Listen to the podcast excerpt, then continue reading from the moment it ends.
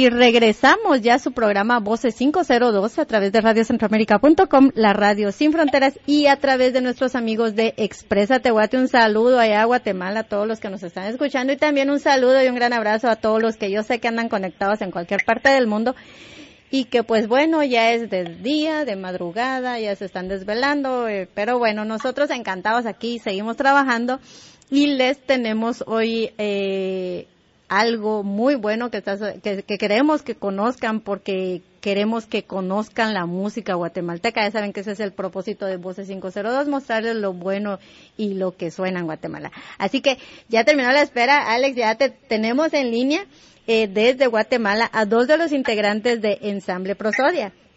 En un principio me dijiste quiénes son. Hoy vamos a averiguar todo lo de ellos. Tengo en línea ya a Omar Morales y a Paco Ruiz. Así que bienvenidos chicos a su programa Voces 502 y bienvenidos a Radio Centroamérica. Muchísimas gracias, Beth, y gracias por la invitación. Muchas gracias, buenas noches. Ok, quiero que se presente uno a uno y que me digan eh, qué instrumento tocan y también o también que me cuenten uno de los dos o los dos me pueden contar, no no me molesta, eh, cómo y cuándo nace Ensamble Prosodia. Bueno, eh, Betty, muchas gracias. Yo soy Paco Ruiz. Yo formo parte del ensamble Prosodia, antes conocido como Capilla del Valle de la Asunción, eh, como tenor y también toco la guitarra barroca. Eh, básicamente desde el punto de vista musical es a lo que a lo que a lo que a lo que me dedico en el ensamble. Y yo soy Omar Morales Abril, eh, director del ensamble eh, y también quien hace la, la investigación, porque bueno, el grupo básicamente se dedica a recuperar música de siglos pasados, específicamente la música de, los siglos XVI y XVII sobre todo, es decir, entre 1550, digamos, a 1700, música de hace 400 años aproximadamente. Entonces eso requiere un proceso de, de investigación, búsqueda de las fuentes que tengan el registro en notación musical de esto, estudiar en qué contexto surgió, cómo se puede interpretar, qué instrumentos se utilizaban, qué voces, en qué contexto, para volver a hacer sonar esa música. El grupo, eh, como decía Paco, surgió con el nombre Capilla del Valle de la Asunción, que es un nombre largo y rimbombante, ¿verdad? Eh, con la idea de que más bien reflejara justo lo que lo que esto que les acabo de contar de qué se trata pero eso resulta muy largo. Eh, porque capilla en realidad uno piensa en ese término como algo religioso o como un templo una pero en aquella época se le llamaba capilla a un tipo específico de agrupación musical que tenía voces e instrumentos que hacen polifonía, es decir, varias melodías que van entretejiéndose simultáneamente. Eso es una capilla, ¿verdad? Y del Valle de la Asunción porque surgió en la ciudad de Guatemala, que es el Valle de la Asunción. Pero bueno, con este nombre tan, tan largo, eh, después de ya tener varios años de actividad, el grupo se formó en el 2004, eh, y dándonos cuenta que precisamente se expresaba confusiones, hay gente que creía que era un grupo religioso, o por el nombre tan largo se inventaban otras variantes, ¿verdad? De, de, lo más divertido. eh, por un lado. Y por otro, además descubrir que esta música eh, tiene un ritmo muy particular eh, del cual se derivan muchos de los ritmos tradicionales de Hispanoamérica porque precisamente recoge el ritmo prosódico, o sea, de los acentos de la lengua hispana, entonces por eso le cambiamos el nombre a Prosodia, ensamble Prosodia. Ok. Wow. ¿Y por qué les nace la idea de investigar esta, este tipo de música o a quién se le ocurrió? Porque pues sí decís que es música de 1400, 1500, eh, es una, pues imagino cuánto tiempo de investigación fue eso también y, y a quién se le ocurrió decir, bueno, vamos a hacer algo algo diferente, vamos, queremos presentar un tipo de música que nadie ha tocado acá o que no, para poderlos dar a conocer. ¿Cómo fue que surgió esa idea? Eh, pues chiflados que somos. Básicamente, más o menos. Eh, eh, en realidad es un asunto que me, me asumo la responsabilidad, la culpa. Ajá. Conforme me fui, o sea, estudiando música, me fue interesando distintas cosas, ¿verdad? por ejemplo, en el conservatorio estudiaba cierto instrumento, eh, luego cuando entré a la universidad y sobre todo cuando me integré a un grupo eh, coral, eh, del cual fuimos miembros varios de los integrantes que se llamaba Sociedad Coral de Guatemala, me empezó a gustar en particular cierto tipo de música de esa época, pero europea, ¿verdad? Hacíamos música de Johann Sebastian Bach, Vivaldi, Händel, eh, y era música que me gustaba mucho, pero justo me surgió la duda, bueno, y no habrá música equivalente a esta, pero en Guatemala. Eh, y me puse a investigar un poquito, a leer qué se había publicado, etcétera, quien había trabajado un poco de esto, me enteré que había fuentes musicales en un archivo, eh, conseguí el permiso para ingresar y cuando me encontré con los documentos me di cuenta que estaba en una anotación que es distinta a la que leemos los músicos de ahora. Y eso fue como, pues metiéndome la espinita de ponerme a estudiar ese tema, tuve oportunidad, bueno, de salir a estudiar fuera de Guatemala, donde había gente especializada en esto. Eh, y por ahí me fui encaminando a, este tema, ¿verdad? Al darme cuenta que hay miles de obras de esa época de nuestra región que sencillamente están ahí sin conocerse, ¿verdad? Muertas, porque la música no existe si no se hace sonar. Eh, pues después de estudiar, y bueno, no se termina nunca de estudiar en realidad esto que es tan específico, eh, surgió la necesidad de crear un instrumento, por decirlo así, que es la agrupación, con la cual hacer, darle vida de nuevo a esa música. Ok. O sea que lo que están haciendo es reviviendo música que, que es, es nuestra, de, de, nuestro país o de nuestra región.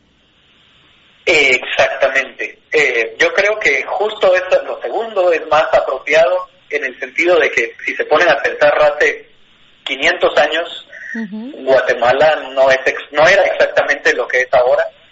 Eh, incluso lo que se le llamaba Guatemala algo que, digamos que geopolíticamente funcionaba distinto, ¿verdad? Entonces, esta idea, o sea, ni siquiera existía como país, eh, pero esa música recoge rasgos culturales comunes a una región donde tuvimos una influencia muy grande, ¿verdad? Por en la época colonial y por consiguiente refleja cosas que son comunes a, toda la región hispanoamericana, ¿verdad? A ver, y eh, de hecho hay, ¿sí? Seguí, seguí. Pues entonces eh, eh, es esto, ¿verdad? Hay, eh, hay música incluso de compositores que estuvieron activos en ciudades tan lejanas como Lima, en Perú, o no sé, a Valladolid de Michoacán se le llamaba entonces, actualmente Morelia en México, hay música de compositores activos en esos lugares conservada en Guatemala. Y eso automáticamente le, eh, le da como una fortaleza cultural si se recupera, tanto a esas, a esas regiones como a nuestro propio país, que es donde recibió eso y se le dio una resignificación y se hizo sonar, ¿verdad? A ver, y contame qué, qué sentiste vos cuando descubriste todo ese tesoro que, que ahora tenés en las manos, porque yo creo que son unas tremendas joyas. Sí, sí, en realidad es, es emocionante y eh, junto al privilegio, digamos, de tener acceso a eso, que claro, no es algo que me pertenezca a mí, sino que precisamente nos pertenece a todos y por eso ese privilegio va de la mano con una responsabilidad, ¿verdad? De, de tener conciencia de que si uno tiene posibilidad de acceder a ello y de comprenderlo, eh, eso no lo, no lo hace mío, sino que me traslada a mí la responsabilidad de compartirlo y trasladarlo a la gente que a quien le pertenece, a quien representa culturalmente, ¿verdad? Y en ese sentido es una fortuna que pues contar con los integrantes del ensamble Prosodia, que es gente que ha aceptado este compromiso eh, aprendes, vamos aprendiendo todos juntos, porque es música que no, no tenemos muchos referentes, ¿verdad? es decir, si yo armara un grupo de, de ska o de cumbia, puedo escuchar muchos referentes de cómo suenan estas cosas para hacer mi propia propuesta, ¿no? Pero en esto, eh, lamentablemente no tenemos referencias de cómo sonó hace 400 años. Entonces vamos aprendiendo y no vamos a dejar de aprender con cada nueva obra, ¿verdad? es emocionante, es un privilegio, como decía, y una responsabilidad, y por eso les agradecemos que nos estén dando la oportunidad de compartirlo con mucha más gente de la que puede llegar a escuchar un concierto de nosotros, por ejemplo. Ok. A ver, contame, ¿cómo es que, que, le ponen el nombre a, a, Ensamble Prosodia y el significado que, que ustedes le, le dieron? Sí. Eh, prosodia es una rama de la, del estudio de la lengua. Eh, que se ocupa de la correcta pronunciación. Eh, eso es una parte de la, de la gramática, ¿verdad? Entonces, y sobre todo se toma respecto a los acentos de las palabras, la, correcta acentuación.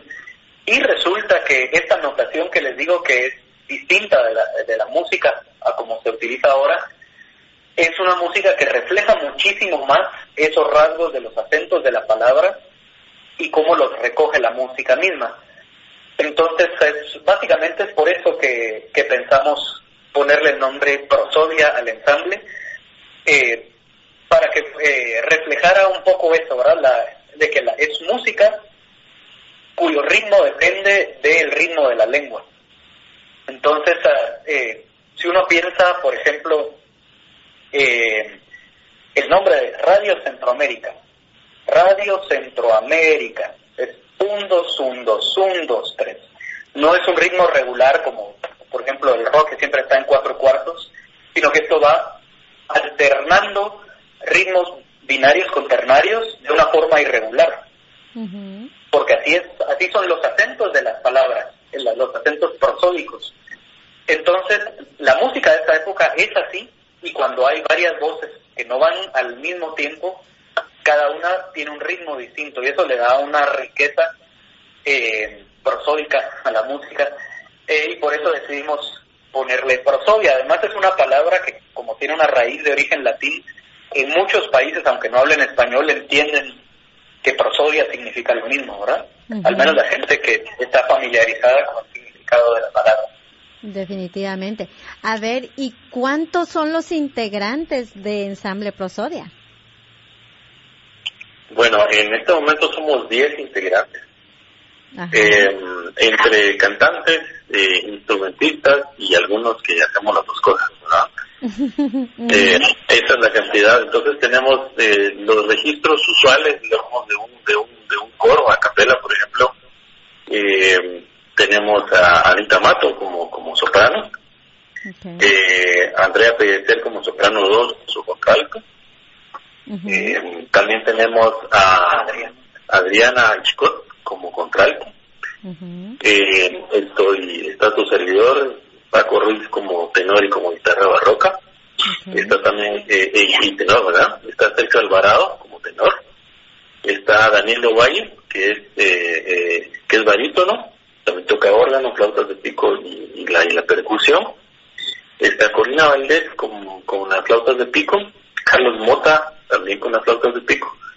Eh, Julio Flores eh, con el violonchelo eh, barroco y las flautas de pico también. Y Omar Morales, que es el director y musicólogo del, grupo. El culpable de todo. Exactamente, es el que nos anduvo votando ahí a cada uno.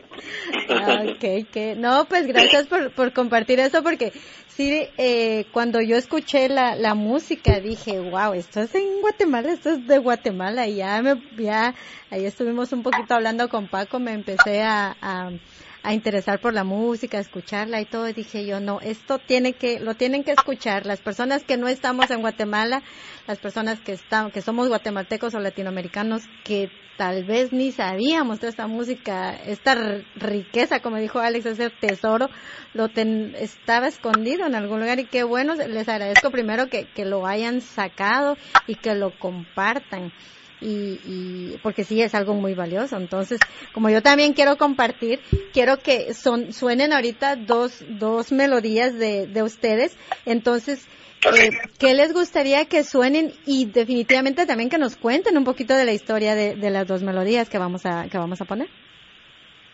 Sí. Ok, me parece que primero podría ser eh, soy eh, Omar nos puede, eh, puede ser Tarará y puede ser Dios y creo yo. Sí, sí, sí, para dos horas que pueden sonar ahora, Omar nos puede contextualizar un poco de cada una. Okay. Sí, eh, qué bueno que, que van esas dos obras porque justo reflejan la diversidad cultural de nuestra región. No, o sea, que viene desde esa época y que por supuesto sigue viva ahora, eh, nosotros tendemos a homogeneizar las cosas y a algunas personas les conviene. Eh, ojalá eso fuera para darle como igualdad de derechos y valores a la población, pero ahorita lo que quiero referirme es más bien a las diferencias. Nuestra cultura es resultado de la suma de diversas culturas. Por un lado están las culturas nativas eh, de América, indígenas, ¿verdad?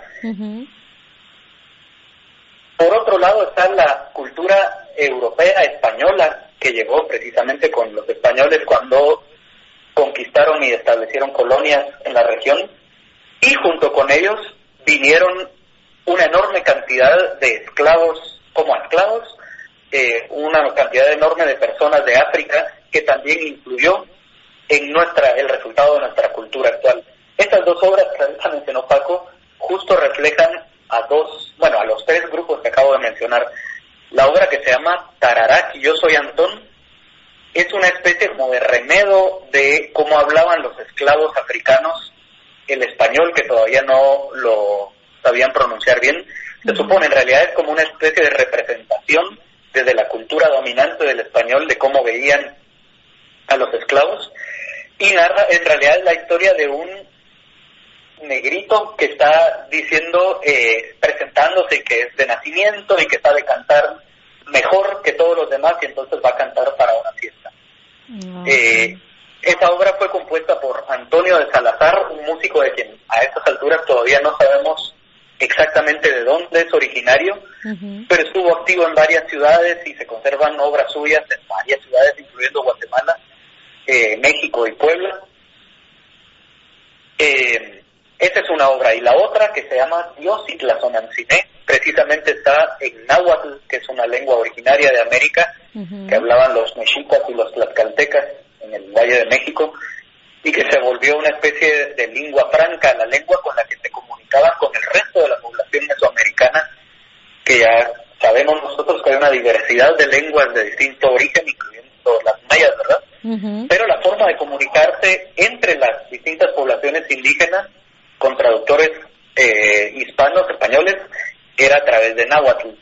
Y esta es una especie de oración, pero con un ritmo muy particular propio de la lengua de, eh, del náhuatl, que la letra en náhuatl es Dios itlazonancine, semica quichpochle, senca timitlotlatlautilia, matopan ximotlastolti, sin Jesucristo. Esa es en realidad como una oración religiosa, pero traducida al náhuatl, donde ya recoge eh, características de la forma de pensar de la población nativa indígena. Por ejemplo, decir, eh, manifestar reverencia a través del diminutivo. Eh, que eso es muy común de, de los de los hispanos y particularmente de los mesoamericanos de, de decir las cosas en chiquitito como para manifestar respeto, ¿verdad? Eh, y ya escucharán ustedes cómo el ritmo de esa música está muy lejano a de las tradicionales oraciones religiosas eh, en latín que eran en esa época eh, en España y Europa. Okay. El compositor de esa obra es el famosísimo Anónimo. No conocemos quién la hizo. Pero eso del siglo XVI, seguro antes de 1599.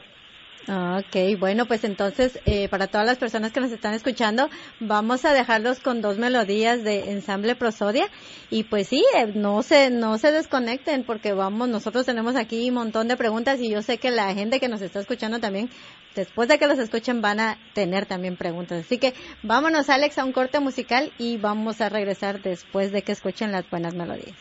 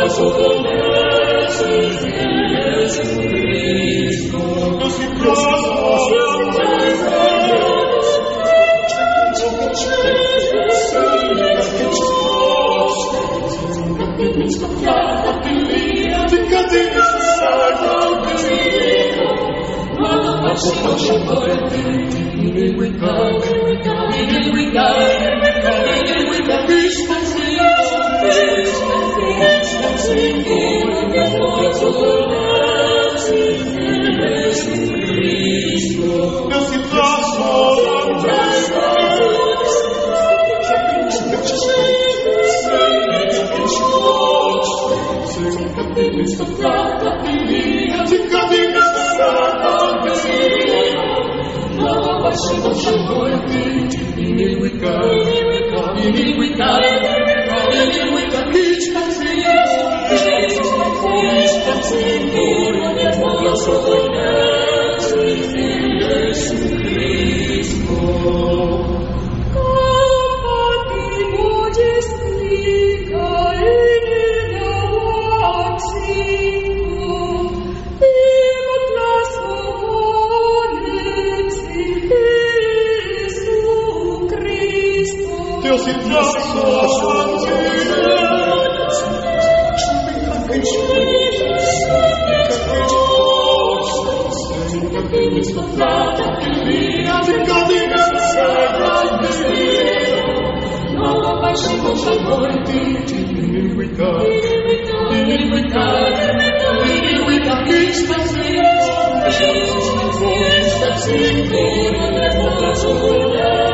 Y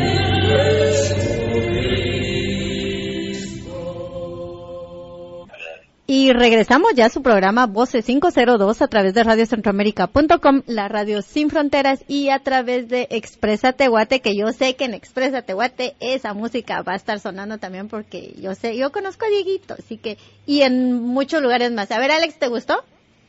Sí, ahí estoy. Pero no, o sea, ya vamos a investigar más de ellos, porque espérate, apenas y empezamos a hacerle las preguntas a los, a, los, a los chavos que muy amablemente están aquí en gran plática con nosotros. Pero bueno, chicos, bienvenidos ya de regreso al, al programa. Aquí sigo yo con dudas. Eh, yo soy, como dice el Alex, yo soy la más preguntona, pero pues a mí me gusta preguntar de todo porque quiero que compartan también todo. A ver, eh, estaba, estaba a la vez, eh, estaba contando Paco de, de las guitarras, de los instrumentos que usan. Eh, ¿Qué instrumentos son los que usan y más o menos que, de qué antigüedad son o cómo le hicieron para, me imagino en el transcurso de la investigación, para que más o menos acoplaran esos instrumentos para que suene al sonido que de hace, ¿qué? 400, 500 años. Mira, en realidad este, este rollo de, es, un poco complejo, pero es muy interesante al mismo tiempo.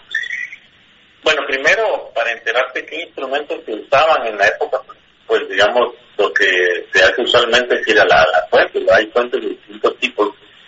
Eh, la fuente, una de las fuentes, por ejemplo, es la misma música, las mismas, las mismas que estaban escritas en donde en ciertos momentos pues habían eh, eh, indicaciones de qué instrumentos se utilizaban para ciertas partes específicamente. Luego, este, fuera de la de lo que estaba escrito en la, en la, en la música como tal, también existe correspondencia de la época, eh, que tiene algunas planillas de pago o correspondencia o, cuestiones de contabilidad o lo que fue, que también indicaban en qué se gastaba la plata, en el caso de la iglesia, para comprar cierta cantidad de, de tipo de, instrumentos. Luego también en la época, habían tratado de la época de los instrumentos, digamos, más populares, que, existía uno de los más populares, era la guitarra, ¿no? En este caso era una guitarra, eh, una guitarra barroca, bueno, por lo menos es eh, uno de los instrumentos que tenemos, donde existía la guitarra renacentista. Y entonces existen tratados de la época de distintos países en donde se habla no solamente de la existencia del instrumento, sino cómo se afina y cuál era la mejor forma de, ejecutarlo de acuerdo a, a, los autores, digamos, de la, de la música de esta época. Entonces, tomando como base todas estas fuentes, ya te das eh, alguna idea de más o menos qué, qué, qué, instrumentos utilizar. Eh, luego, pues, bueno, los instrumentos que nosotros tenemos como, como, como inventario, eh, te mencionaba, por ejemplo, en mi caso, tengo una guitarra barroca. eh, una, es, una, es una réplica de una guitarra de una familia francesa, Río Beauvoir.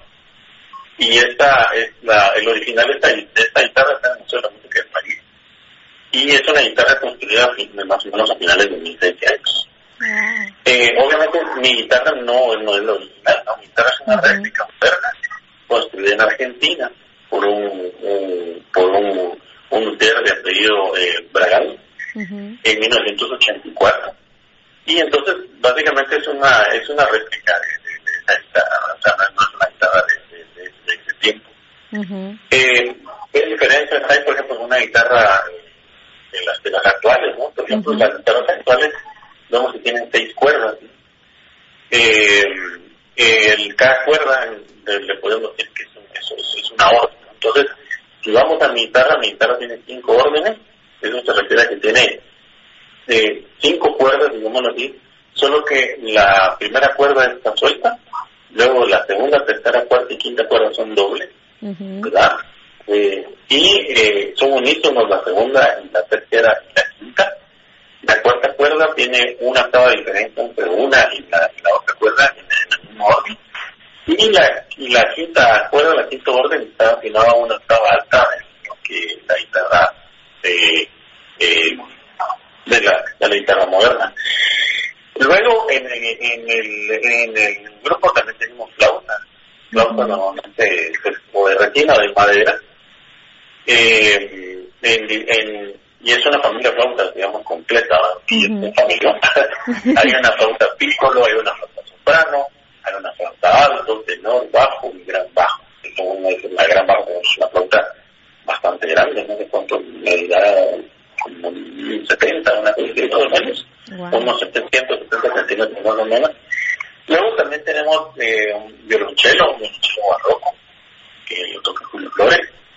Eh, algunas pequeñas diferencias con un violonchelo moderno en cuanto al puente y cuanto a la forma de, de interpretarlo junto con su arco también que es distinto. Eh, tenemos alguna percusión también, pues, digamos la percusión no necesariamente es una réplica digamos antigua, ¿no?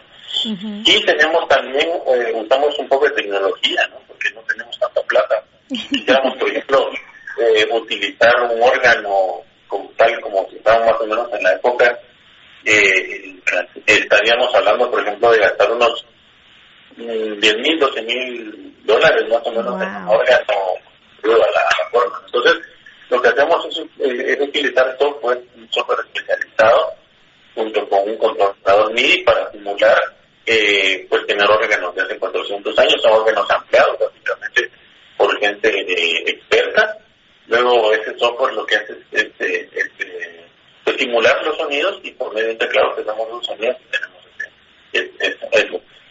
Contamos también con el acceso a un, a un, clavetín, que es un, instrumento de teclas, ¿verdad?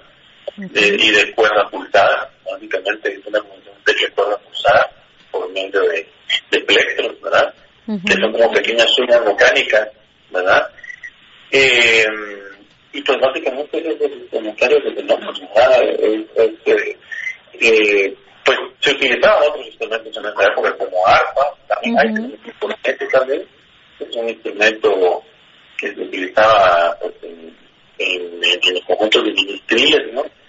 Eh, es un poco difícil de describir porque básicamente es un instrumento normalmente de dos partes de madera que están curvos, y forrados de cuero, con una boquilla muy parecida a una trompeta, pero con un sonido muy característico a, lo que uno pueda pues, este, eh, escuchar en la modernidad. Y lo más que creo que tiene un complemento ahí en cuanto a, de los instrumentos. Sí, claro. Hay un asunto y es que uno tiende que conforme más lejano en el tiempo está algún suceso histórico, uno tiende a, a, creer que es más simple o más primitivo eh, o a generalizar, ¿verdad? Que bueno, la guitarra era la guitarra de una manera, eh, cuando en realidad existe una variedad muy grande de, instrumentos y de técnicas y de estilos, eh, que incluso creo que más mucho más grande de las que hay ahora.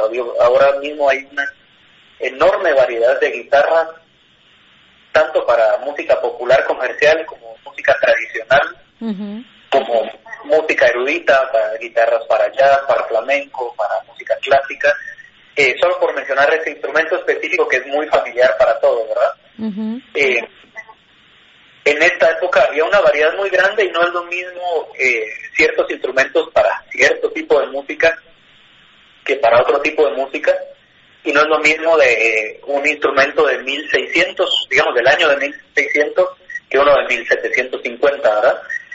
Pero, eh, claro, nosotros usamos lo que tenemos y lo que disponemos. Eh, de hecho, hay una cantidad de instrumentos que tenemos como objetivo eh, ir consiguiendo, pero que sencillamente no, no están a nuestro alcance. ¿verdad? Recién hace poco, hace tal vez, es que adquirimos el corneto que estaba describiendo Paco hace un momento. Y en realidad hay una familia de instrumentos de viento que era muy habitual eh, para esta música eh, y a este conjunto de músicos se le llamaba ministriles, que mencionó Paco la palabra hace un momento, que es corneto, este instrumento, otro que se llama, bueno, chirimía, del cual quedan unas versiones muy rústicas en, eh, en varias regiones de América, incluyendo Guatemala, por supuesto, eh, como música, como instrumentos ceremoniales eh, autóctonos. De hecho, mucha gente cree que las chirimías son, son indígenas, en realidad es un instrumento árabe que llegó a España a través de la conquista, o sea, la, España fue durante 700 años una colonia de, los árabes. Eh, y un día de eso nos llegó ese instrumento que se llama chirimía, que claro, el que se utilizaba era una versión muy refinada, el parecida como a, al oboe, un instrumento sinfónico actual. Eh, y claro, nosotros no tenemos ese instrumento, hay otro que se llama sacabuche, que tiene un nombre muy divertido, pero es un instrumento parecido al trombón, que se usa, por ejemplo, en grupos de, música tropical eh, y también sinfónico, ¿verdad? O bajón, son instrumentos que tendrían que ser casi obligados para esta música, pero pues todavía estamos en el proceso de, irnos formando, ¿verdad? Necesitamos esos instrumentos, pero son costosos, no se fabrican de manera industrial, eh, hay que encargar el instrumento específico y entonces nos tomará unos años. unos años más, ya llevamos 12 años trabajando y todavía recién pudimos comprar un corneto. ok. A ver, y ahorita que dices uh, de que ya llevan los 12 años de, que nació esta idea, eh, a ver si se recuerdan cuándo fue la primera vez que, que se presentaron en vivo y en dónde y cómo fue la, la reacción del público al, al, ver esto ya en vivo, porque a mí me gusta escucharlo, pero en vivo nunca, nunca he tenido la oportunidad de ver algo así, pero me imagino que haber sido algo muy impresionante para muchas personas. Yo sí, recuerdo perfectamente, fue el grupo lo fundamos el 23 de julio del 2004, o sea, en realidad vamos a cumplir 13 años a mediados de este año. Y dos meses después nos presentamos uh, en un festival que organiza el Coro Nacional de Guatemala, que se llama Guatecoral. Entonces éramos solo cuatro personas. El grupo ha ido variando un poquito, empezamos siendo cuatro, en algún momento íbamos a ser como catorce, ahorita estamos diez. Eh, se ha ido modificando por diversas circunstancias, pero entonces éramos solo cuatro personas en un festival donde participaban coros de 50 personas. Y llegar cuatro chifladitos a hacer música rara, pero eh, sí, yo creo que, o sea, lo que recuerdo yo de ese momento es que la gente le impresionó un poco primero el valor de todos nosotros cuatro, lanzarnos a hacer además música que era como tenía como cierta dificultad particular sencillamente porque es distinta. Entonces, cualquier cosa novedosa, si no es lo que uno está acostumbrado a hacer, pues implica más esfuerzo, ¿verdad? Entonces, creo que gustó la música y sobre todo impresionó la, eh, tanto la dificultad del repertorio como la valentía de esos cuatro loquitos que decidimos hacer algo, Poquitos meses después se integraron seis personas más. Wow. Eh, no, cuatro, cuatro personas más. Eh, ya para finales del 2004 éramos ocho, eh, incluyendo a Paco. y sí, sí, de, a partir de ahí hemos procurado tener unas cuantas presentaciones cada año, eh, cosa que es ah, difícil por lo que en algún momento, no sé si mencionó Paco, creo que fue fuera, eh, fuera de aire. Correcto. Que como no es una música de interés comercial, eh, obviamente no se consiguen espacios ni apoyos como para presentarlo a un grupo masivo, ¿verdad? Normalmente lo que lo que convoca a miles de personas es porque hay alguien con interés económico que mueve para que mil personas descubran que tienen que su gusto va por ese lado. Ahora en realidad nos conducen el gusto en función de lo que vende. Y como esto es algo que requiere de mucho esfuerzo y trabajo, es algo caro por decirlo así, eh, no es algo de interés comercial. Eh, y esta, por cierto, no sé si ya me estoy yendo yo a otro lado y me agarra el entusiasmo de me calla, ¿no? eh, es otra de las propuestas que tenemos y es que como es un repertorio, repertorio de tradición escrita, no hay otra manera de acceder a la música de esa época más que la que se anotó por escrito y eso es ya eh, un tipo de música cultivada, por decirlo así. Y ese tipo de música suele también como ponerse, ponérsele la etiqueta de que es algo serio, es formal, de clase alta, hay que llegar con tacuche, con paca, escuchar eso y se presenta en teatros prestigiosos. Justo nosotros lo que queremos, hemos querido desde el inicio y ahora estamos intentando hacer un nuevo esfuerzo por cambiar eso, eh, es romper esa, esa etiqueta, ¿verdad? Esto no es música seria, no es formal, es para todos. Eh, y sobre todo lo que queremos es que haya una cercanía eh, muy grande entre el intérprete y el escucha, que al final son dos elementos sin los cuales no existe la música. Entonces, ah, es decir, nosotros podemos pasar meses de meses ensayando un programa que si no lo presentamos nunca es como si no existiera. Y de hecho hay muchas obras que hemos trabajado y que nunca presentamos en público y en realidad eh, no existen todavía. Eh, entonces, eh, eh, pues esta idea de, romper con la idea de que es música seria, es música aburrida, en realidad son etiquetas que ya uno se termina, se las termina creyendo lo peor, que justamente condicionan el como el conducir económico de la cultura. Eh, esta música es para cierto grupo y entonces se les vende más caro eh, y resulta, se la pintan como aburrida o de viejos a cierto sector, ¿verdad? Y otra que es más ligera de producir y más barata y por consiguiente se puede hacer de manera masiva, jala miles o millones de personas. Eh, todo eso en realidad son, son gustos que nos, que nos lo conducen, ¿verdad? Eh, y dentro de esa poca libertad que tenemos como escucha, lo importante y lo bueno es ir teniendo, abriendo la mente y teniendo conciencia de eso para poder decidir uno en la medida de la que permiten las cosas, ¿verdad? Y como grupo, como intérpretes, procuramos echar la mano por ese lado, ¿verdad? Hacer los conciertos eh, no tan serios, no tan formales eh, como uno, como se podría imaginar la gente para este tipo de repertorio, ¿verdad? Sí, pues.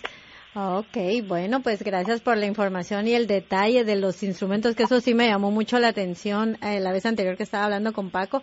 Entonces sí quería tocar ese punto y gracias por haberlo eh, hecho tan detalladamente porque sí es algo eh, estaba viendo unas fotos ahí en, en, Google que se encuentra de todo, la figura de las guitarras y de algunos instrumentos que dijiste realmente sí es, son, son unos instrumentos muy, eh, de mucho valor y, y también eh, que, como decís vos, no son tan comerciales para poder eh, tenerlos al acceso. Pero qué bueno que lo siguen haciendo, que no hay que perder las esperanzas. Yo sé que por ahí va a salir más de alguien que, que sí va a, a, darle seguimiento a ese tesoro que ustedes nos están mostrando.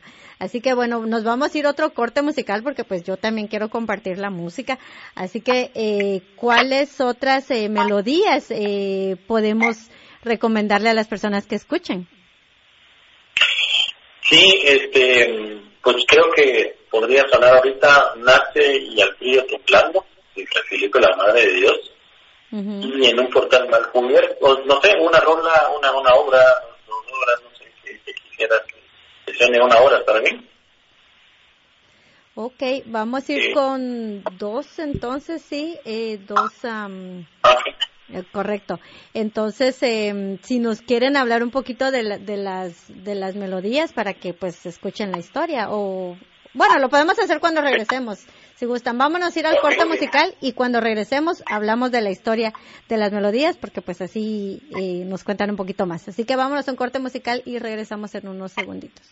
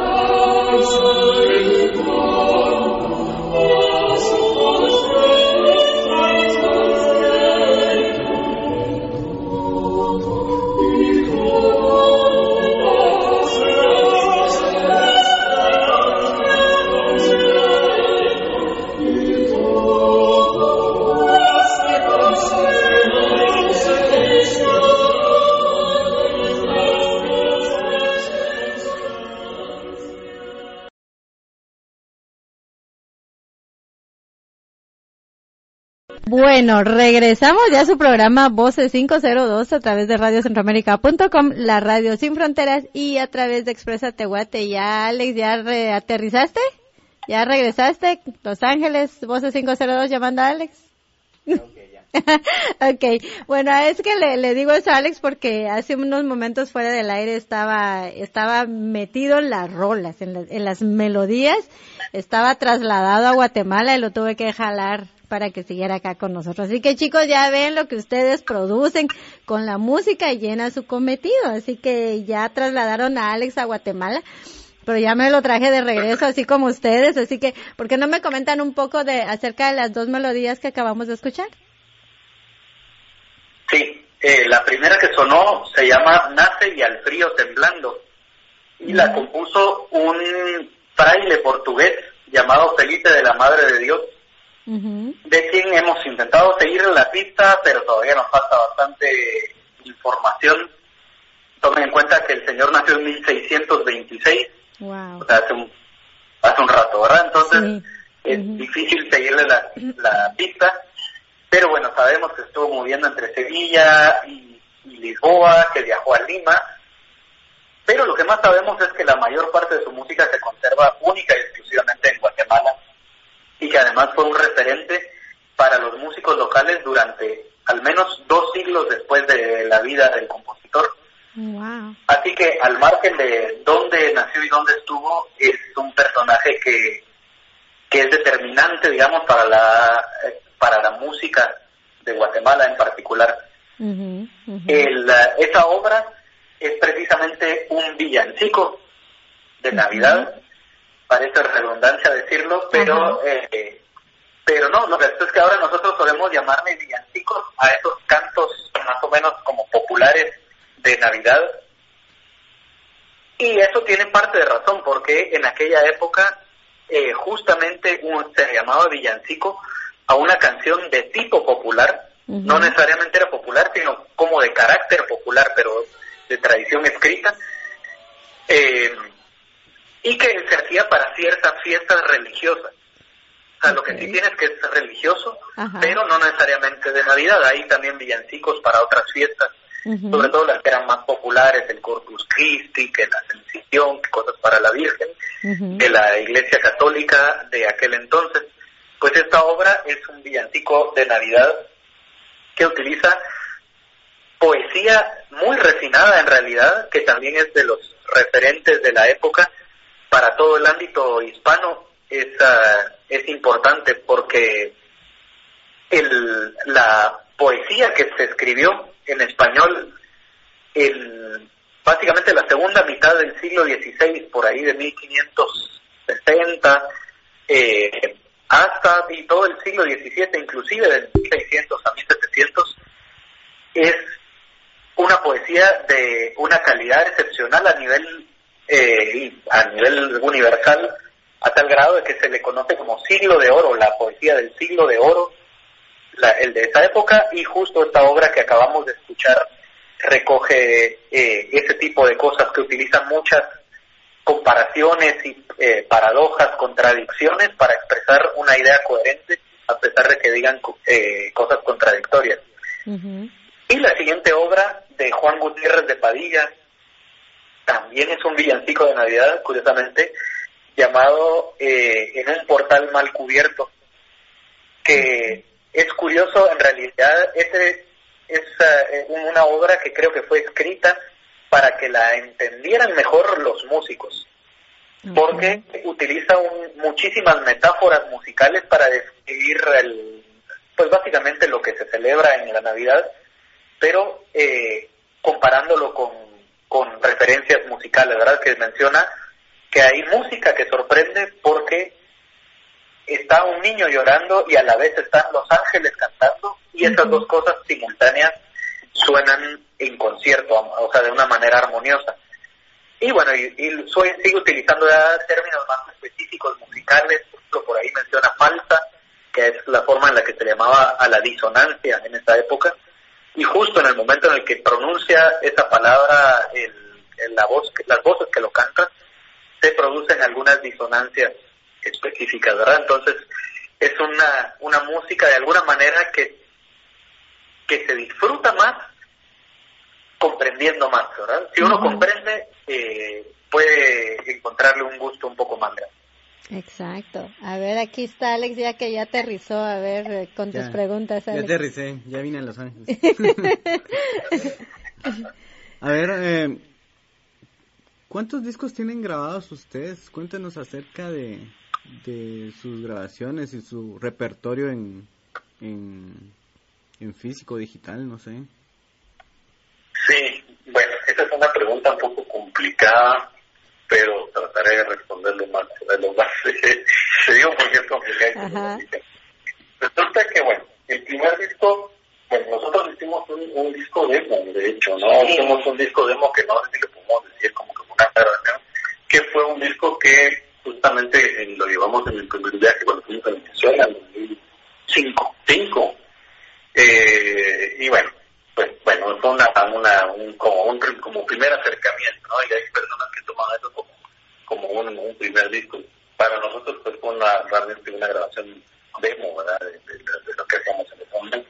Luego podríamos decir que la producción, la primera producción discográfica más formal fue en 2006 eh, tuvimos un, patrocinio, digamos, de, importante en ese momento que nos permitió pues, cubrir los costos de la grabación y la documentación de, un disco. Ese disco se llama El Fiel y Vida. Eh, es justamente el disco que está en Spotify, en Deezer, en iTunes, en Amazon, en todas partes ahí regado, y que la gente lo puede escuchar pues ahí, digamos, libremente al, entrar a este mundo del streaming o, o comprarlo y descargarlo. Eh, Luego, este, hemos tenido, digamos, algunas participaciones eh, eh, en algunos en algunas en la música contemporánea también, que es otra una cosa, digamos, distinta que, que digamos como agrupación a veces nos han convocado para participar en, música, digamos, erudita contemporánea, también grabaciones, interpretación y videos, música electroacústica específicamente. Eh, bueno, el año pasado también hicimos una grabación eh, un proyecto que, que, que, estamos con la Embajada de Alemania una, una, iglesia luterana, una congregación luterana de Mala Epifanía, es donde, eh, pues, en un concierto que dimos, pues ese concierto se grabó, y ese concierto estaba conformado por la mitad de música, de, por arreglos, digamos, nuestros de música de Martín Lutero, eh, y la otra mitad, pues, por música de nuestro repertorio eh, eh, hispanoamericano, digamos, usualmente. Eso también se convirtió en un disco del que algunas de las de las obras que estamos hablando aquí están, están, están, extraídas de este disco. Fue de un tiraje muy, muy pequeño, muy reducido, digamos, eh, eh, artesanal. eh, luego, pues, hemos eh, eh, fuimos a Bolivia también a participar en un festival internacional de música renacentista y barroca de Misiones de Chiquitos en 2012. En este festival se solía también eh, uno de los conciertos grabarse entero. Y luego de esos conciertos de los distintos agrupaciones que llegan de todo el mundo, sacan dos o tres volúmenes por cada festival de disco.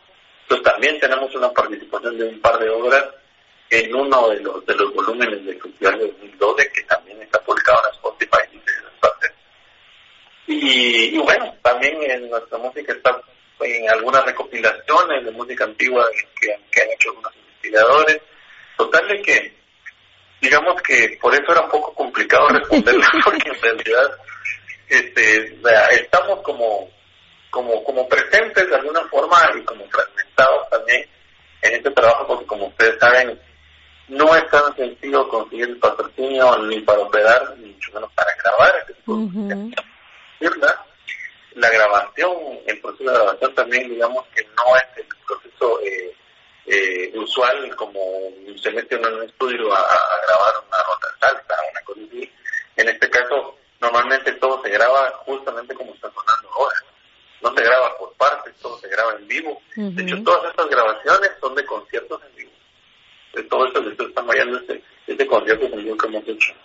Ninguna se sacaba de un disco de estudio y, y bueno, eh, entonces todo ese proceso va, digamos, más, más complicada la situación de la grabación. Nosotros con nuestro lado hemos tratado de, documentar toda nuestra actividad, grabaciones, digamos, más o menos caseras o más o menos profesionales, pero eh, es parte de, de, la labor, ¿no? Está en el rollo de, documentar y dejarlo para que en un momento el demás pueda tener referencia. Ok, bueno, pues ya saben entonces en, en, en, las plataformas musicales donde está la música de ustedes, ahí pueden descargarlo a todas las personas que nos están escuchando, que yo sé que a varias les han gustado estas obras musicales, los pueden en, escuchar en, en, en Spotify, en Amazon eh, y también eh, cómo los, los uh, pueden seguir en sus redes sociales cómo pueden contactarlos para estar eh, también atentos a que cuando tengan alguna presentación, eh, cómo los pueden localizar a ustedes. Ok. Eh, mira, eh, en realidad manejamos un sitio web que es de donde se centraliza todo, así que el sitio web es ensambleprosodia.info.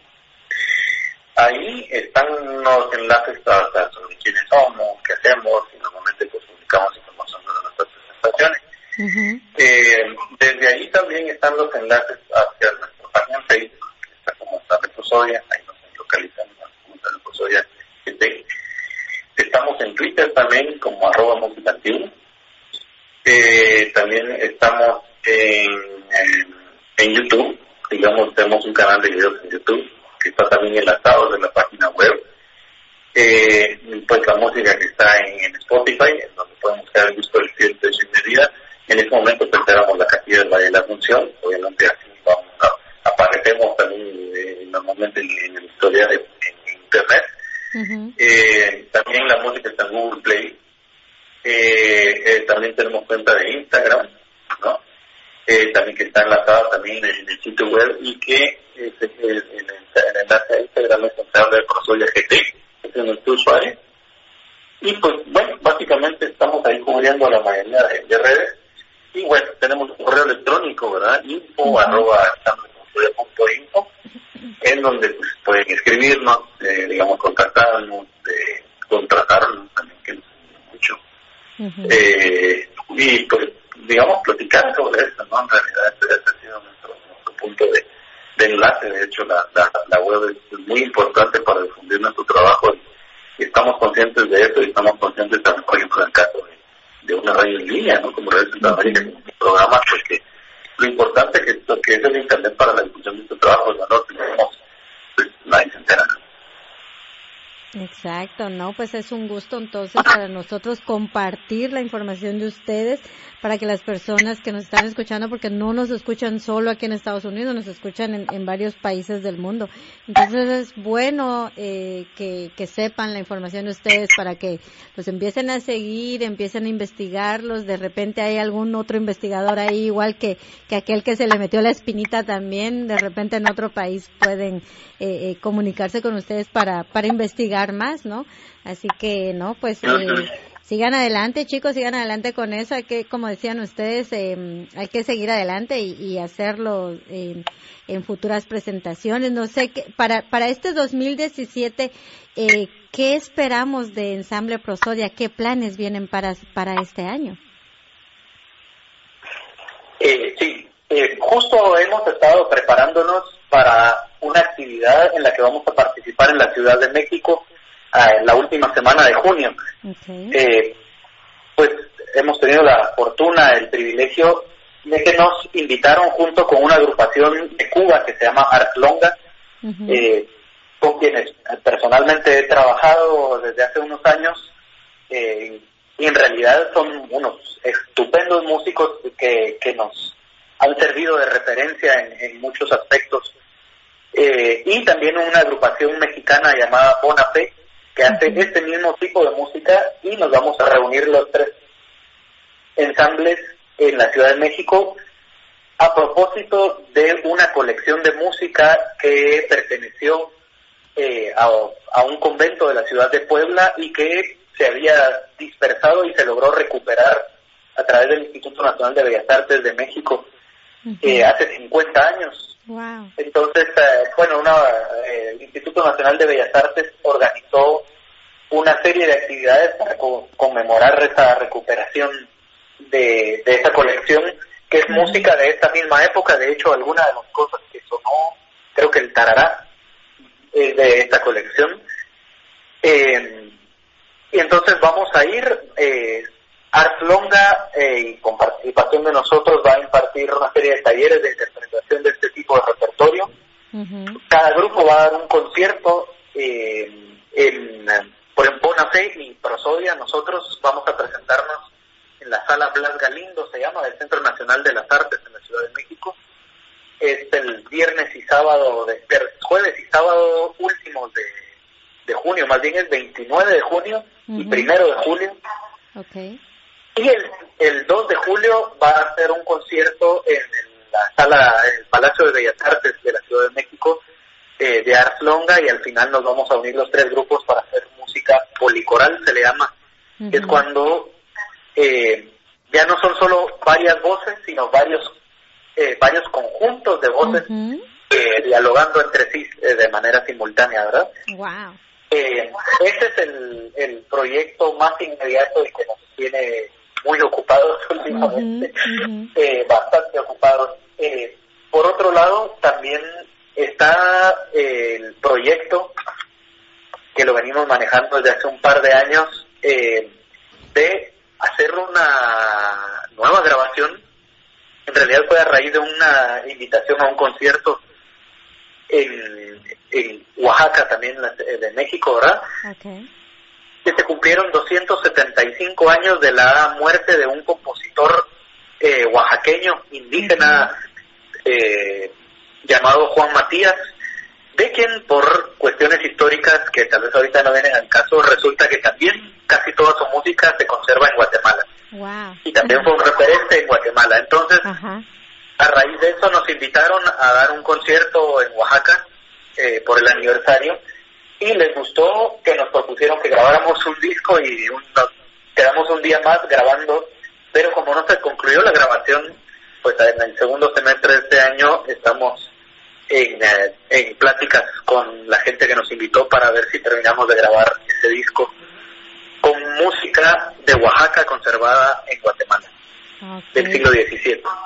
Bueno, pues y con eso ya tenemos para entretener. Sí, definitivamente ya tienen para estar bien entretenidos, pero entonces eso me parece y, y sí eh, está bien que nos eh, igual nos compartan la información y las fechas porque pues eh, también tenemos personas eh, que nos escuchan en México, entonces podemos compartirles esa información para que sí tengan el, el, la dicha de ir a ver eso porque pues sí es un, un lugar muy lindo donde van a estar y pues sí ya me imagino tres eh, tres bandas ahí eh, haciendo eso, de hacer algo muy lindo verlo en vivo, pero pues a seguir adelante entonces, a seguir esos ensayos que fuera del aire me estaban, yo, yo ahí de preguntona como soy, estaba preguntándoles eh, las horas de ensayo y todo, y sí es algo que, que yo lo siempre lo he dicho, el músico es es muchas horas de ensayo, muchas horas de desvelo, muchas horas de todo, pero qué bueno que lo hacen y el esfuerzo que le ponen para al final traernos estos regalos, este regalo tan lindo que hacen al final,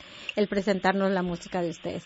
Así que chavos, les agradezco que hayan estado con nosotros. Eh, les aplaudo que el trabajo que están haciendo y los felicito y, gracias por estarlo haciendo, por estar recuperando ese tesoro de, nuestra música guatemalteca de, siglos que, que no eran ni de nuestros abuelitos, sino que de nuestros antepasados.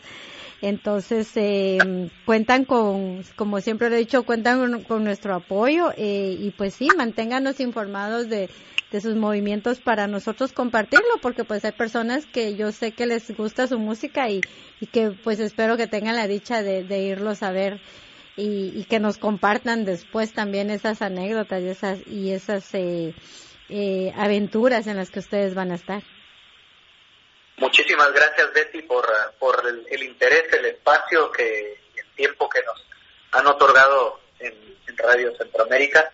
Es un gusto de verdad compartir eh, nuestro trabajo, que en realidad es recuperar lo que les pertenece a ustedes, ¿verdad? Eh, de alguna manera no es como que, bueno, estos locos, sino que, bueno, esta cosa tan rara, todavía no es rara, pero es justamente nuestro, eh, nuestra herencia cultural, ¿verdad? Que nos, nos resulta rara porque no la conocemos. Exacto. Pero es como estar viendo hacia, el, hacia nuestro propio pasado, así que nos honra muchísimo que nos hayan dado este espacio. Gracias. No, pues es un gusto. Y Alex, nos vamos a ir a un corte musical, los vamos a, vamos a, a, poner unas rolas de ellos para despedirnos, pero creo que nos van a hablar un poquito de las, de las, de las melodías antes de despedirnos, porque ya cuando regresamos, pues ya definitivamente ya no los vamos a tener, pero hay algo que Alex les quiere decir y pues lo voy a, le voy a tener que dar el micrófono. no, mucha, eh, qué bueno que, que, estén haciendo la labor que hacen. La verdad, eh, yo sí me había puesto a pensar en, en, en, eso de la música que, que se pierde, que se pierde con los años. Uh, algunas personas están recuperando música de los 20 aquí en Estados Unidos o el estilo de los 20 como Gaby Moreno, que es una exponente de ello. Pero ustedes se ponen a rescatar canciones que, que, que son parte de nuestra identidad, eso es, es una labor que, que se agradece y que se admira. Y sigan haciéndolo. Y ya saben que aquí en Radio Centroamérica y en Voces 502 es su casa y cualquier cosa que, que ustedes necesiten, saben que tienen las puertas abiertas. Muchísimas gracias, Alex. Gracias, Alex. Bueno, pues entonces... Quizás, ya que Betty mencionaba que, que, va a haber un corte musical, me permito sugerir, porque eh, una, eh, tal vez una obra que va a ser la más antigua y además la más auténticamente guatemalteca, porque es de un compositor que nació en Guatemala a pesar de que eh, durante mucha, muchos años se pensó que era portugués, y eso en realidad permitió que se conociera bastante a nivel mundial porque los portugueses tenían interés en él, pero pues justamente buscando documentos históricos nos consta que, que no es, por, no solo no es el portugués que creían, sino que es de Guatemala, un señor llamado Gaspar Fernández, señor yo siempre me lo imagino en realidad como muy jovial, pero pues tiene que ser un señor. Si es, si por ejemplo esta obra que vamos a escuchar la escribió en 1611, tiene más de 400 años, y también es un villancico que recoge la, eh, la voz de los esclavos afrodescendientes, eh, que es un elemento que suele estar invisibilizado en nuestra cultura, pero que tiene una influencia muy grande y espero que ustedes la escuchen en la música. Se llama Es Origo de repente. Es la música de la vida. Y regálanos dos más porque vamos a dejar tres, tres melodías de ustedes. Ok. Está también eh, Despertar, Despertar que también es una obra que toma parte de la colección Sánchez Garza que mencionábamos hace un momento, de este compositor conocidísimo anónimo, de, de, finales del siglo XVII. ¿Y qué más podría ser? Ah, bueno, hay una, hay una obra ahí que se llama Una Noche. En realidad es una grabación en vivo que hicimos eh, junto con eh, un ensamble costarricense, un grupo que se llama Festial que están haciendo también una labor importante en cuanto a, de esta música, específicamente basada en este repertorio. Esta es una grabación que hicimos de dos ensambles juntos en el Parque Nacional de la Cultura eh, el 24 de noviembre del año pasado. Y se le una noche. Esta podría ser la última la última obra de esas tres obras que, que platicamos de Fray Jerónimo González de Mendoza. No sé si querés decir algo más de Felísima o eh, sospecho que la música puede ser aún más elocuente de lo que digamos, pero eh, si van a ver contrastes, esta, la primera que mencioné es Origo de repente, es como muy alegre para reflejar precisamente esa vitalidad de la cultura africana. Eh, despertar, despertar es algo más bien como reflexivo, eh, una obra más seria, que además es un texto enredado y difícil de entender, no digamos que suena en polifonía. Y Serenísima una noche es una cosa muy divertida porque es una especie como de descripción de una pastorela, solo que se entusiasman tanto que deciden hacer una fiesta de disfraces y empiezan a burlarse uno de cada uno de los ah, distintos miembros de la sociedad, de los abogados, de los médicos, de los barberos, eh, describen un poquito sus características y las satirizan para finalmente todos juntarse y decidir reunirse a bailar. Ande el baile, dice el final de la obra. ok, bueno, pues entonces los vamos a dejar con, con esas melodías. esperamos que les gusten y que las sigan eh, apoyando y escuchando en las diferentes eh, plataformas musicales que eh, Ensamble tiene. Entonces, eh, chicos, les agradezco mucho que hayan estado con nosotros hoy. Pues ya saben, eh, ya cuando regresen de México, cuéntenos esa experiencia, compártanlo, porque nosotros encantados de la vida lo vamos a lo vamos a poder compartir también para que muchas personas tengan el gusto de verlos en vivo también. Con mucho gusto. Muchísimas gracias. Bueno, pues entonces eh, nos vamos a ir entonces a un corte musical y pues bueno, eh, les agradecemos a todos su sintonía y los esperamos el próximo jueves en su programa Voces 502 a través de radiocentroamérica.com, la radio sin fronteras y a través de Expresa Tehuate. Así que Alex, te veo la próxima semana. Adiós, Betty. Ok, buenas noches. de repente ese niño chiquito, que aunque no se pobre que todos somos su parente, no tenemos gran corriente. Entre primo, entre callar. Osía, osía, parcia. Toca negrillo, toca negrillo, tan bonitillo. Canta parente.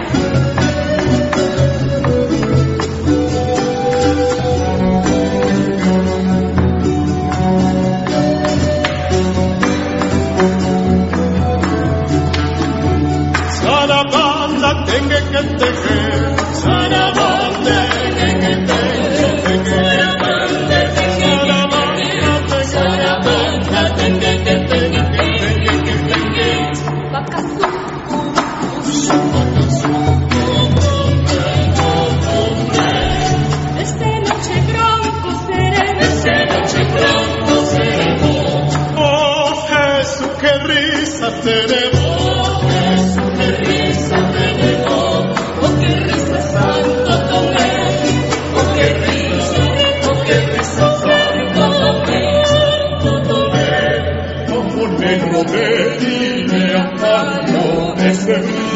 sola, non famo né gloria ancora che se negra pena, che ne conviene